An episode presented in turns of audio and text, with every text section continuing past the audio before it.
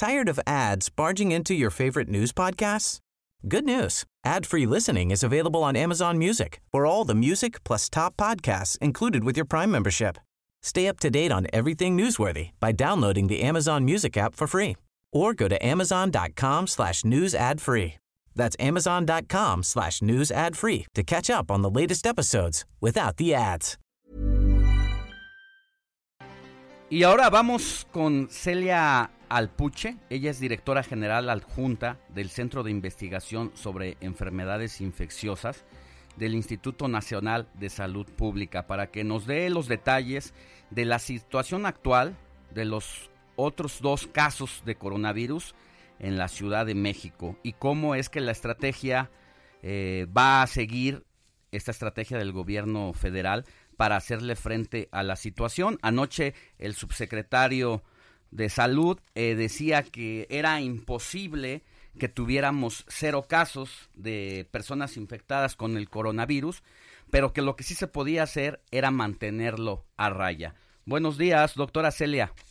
Buenos días, muy buenos días. Gracias por tomarnos la llamada. Eh, pues preguntarle cómo está en este momento eh, cómo están los pacientes que fueron detectados. Hace rato hablábamos con el, el, secretario de salud de Sinaloa, nos decía que la evolución del paciente de 41 años que está allá está en favorables situaciones y el entorno de la gente con la que interactuó al parecer está en observación y hasta ahorita no ha habido nada de sobresaltos. ¿Cómo está el caso de los otros dos, de las dos personas?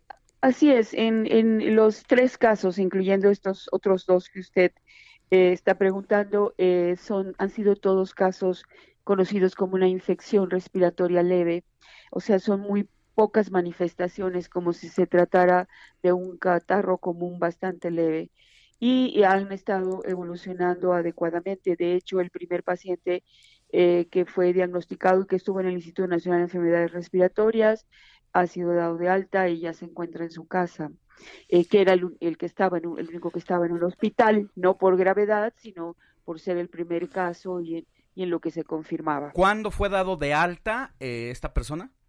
De acuerdo a la comunicación que hizo el comisionado de los Institutos Nacionales de Salud Pública el día de ayer, precisamente en la conferencia de prensa que usted mencionaba al principio, que se dio anoche, ayer mismo. Doctora, eh, hay algún otro protocolo que se esté siguiendo. Entiendo que dentro de las instalaciones del INER se sigue por, eh, la, por los riesgos de contagio que pueda haber incluso en el personal médico. ¿Qué está pasando con la gente que estuvo cercana a estas personas que estuvieron contagiadas o que están, perdón, contagiadas?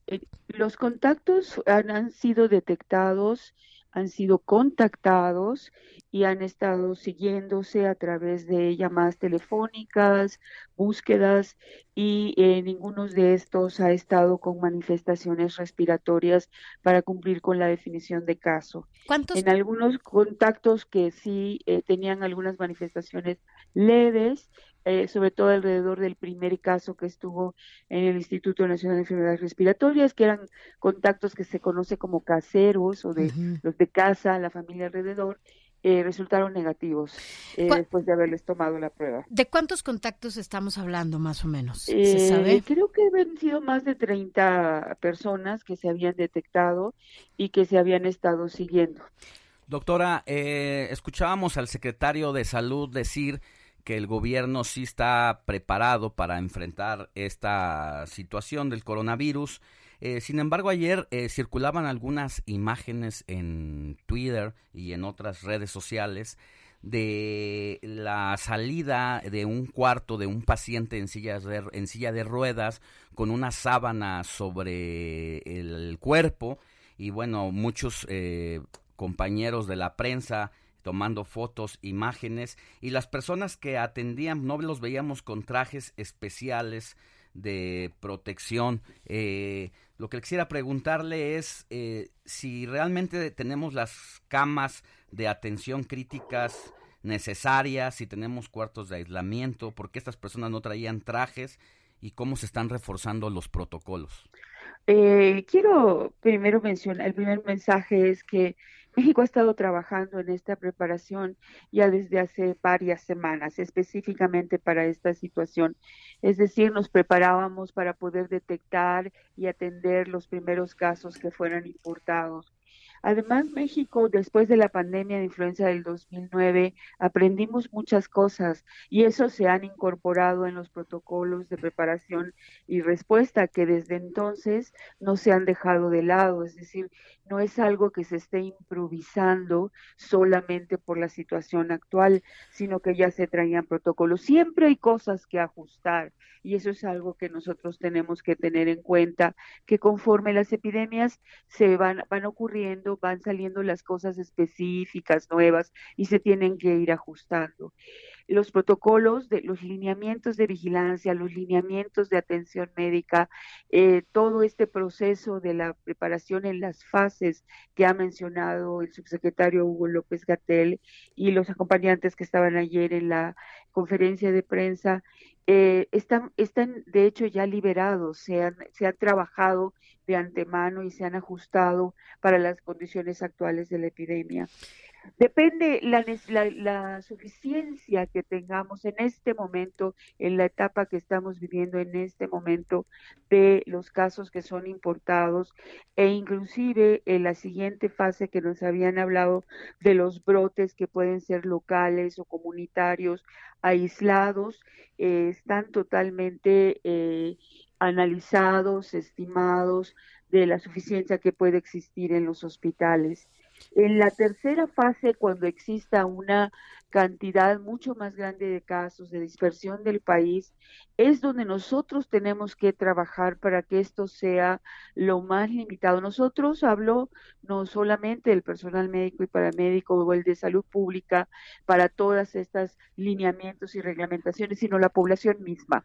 La gran necesidad de la autoprotección de la población misma para limitar el número de casos y no lleguemos a situaciones que sean desbordantes como la que he vivido China, eh, pero que sean manejables dentro de las condiciones que tenemos ahora y de que se han alcanzado hasta la actualidad. y se puede. Dos, puede. dos cosas. Eh, se hablaba de que uno de los pacientes que estaba en el INER eh, trabajaba en un restaurante, incluso decían que había tenido contacto con por lo menos 400 personas, por un lado, y por el otro, justo eh, escuchando lo que dice con la experiencia que se tuvo en el 2009 con la influencia em, y con esta nueva situación en la que nos encontramos ahora en México, sí estamos realmente preparados, sí tenemos los protocolos. Insistir un poco en esto, justo por lo que decía mi compañero Alejandro Sánchez.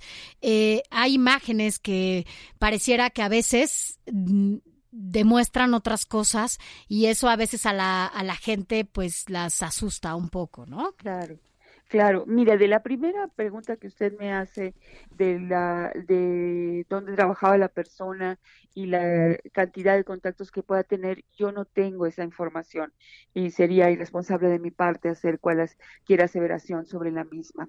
El segundo punto es, eh, creo que se están haciendo todos los esfuerzos para tratar de eh, responder lo mejor posible ante esta circunstancia y, estamos mejor preparados de lo que estábamos en, el 2009. Eso es indiscutible. Y además hay otro punto muy importante. La influenza empezó en esta región. Se esperaba, los protocolos que teníamos, eh, se pensaba que iba a venir de lejos y al adaptarlos fue un poco difícil dado que empezó en esta región sobre todo si en mucho se habla de que fue en México, otros que pudo haber sido en cualquier región de América del Norte, predominantemente México y Estados Unidos. De tal manera que cuando nosotros describimos el problema, ya estábamos en el problema. La forma de responder es diferente. Ahora hemos tenido años para mejorar la preparación y además inicia de lejos. Entonces nosotros tenemos tiempo de tomar todos esos aspectos de la preparación que tenemos, irlos moldeando y trabajando. Existe mucha información que es falsa alguna pudiera ser verdadera en algunas instituciones que todavía no tienen la suficiente preparación y eso es lo que se está tratando de reforzar ahora para que todas las instituciones que eventualmente puedan atender a este tipo de pacientes puedan tener la información, los lineamientos y los recursos necesarios para atenderlos. Pero precisamente por la forma en que se está dando la diseminación de la epidemia, podemos tener tiempo de actuar y no solamente del lado del gobierno, autoridades, profesional médico, sino como población, como población para cuidarnos, autocuidarnos y evitar la diseminación masiva de esta situación. Doctora Celia Alpuche, directora general adjunta del Centro de Investigación sobre Enfermedades Infecciosas del Instituto Nacional de Salud Pública. Eh, en el caso de estas personas que están, que están contagiadas, ¿cuáles son los medicamentos que se le están suministrando? Tengo entendido que en China, en algunos casos, incluso se ha usado el medicamento del VIH para contrarrestar la, la infección. Y bueno, pues en México, ¿cuáles son los medicamentos para, para ello?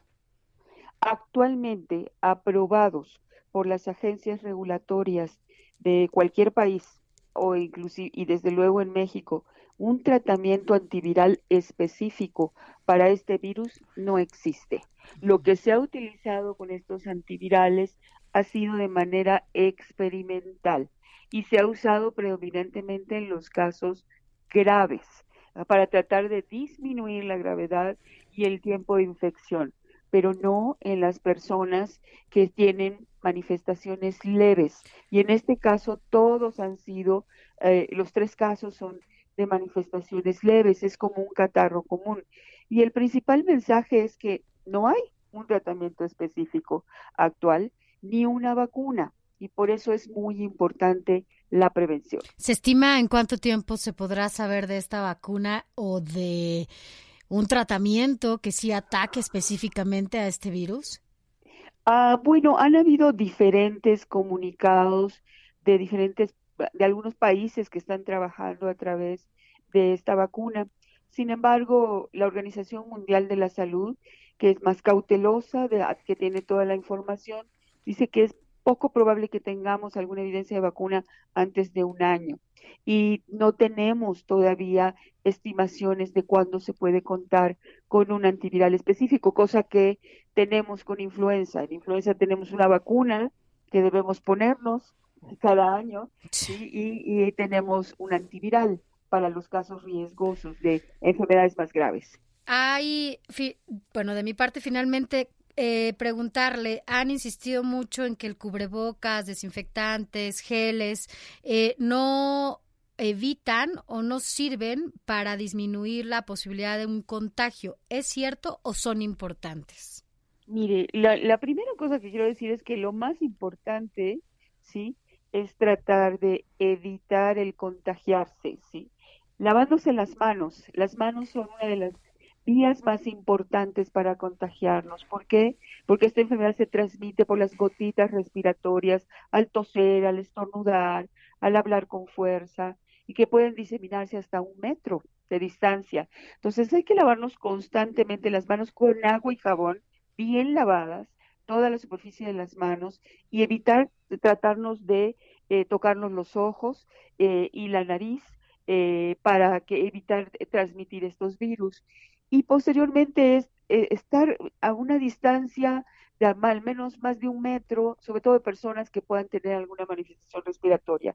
Y los que tienen manifestaciones respiratorias, tratar de quedarse en casa particularmente en este momento los que tienen riesgos por haber viajado o haber estado en contacto con una persona positiva.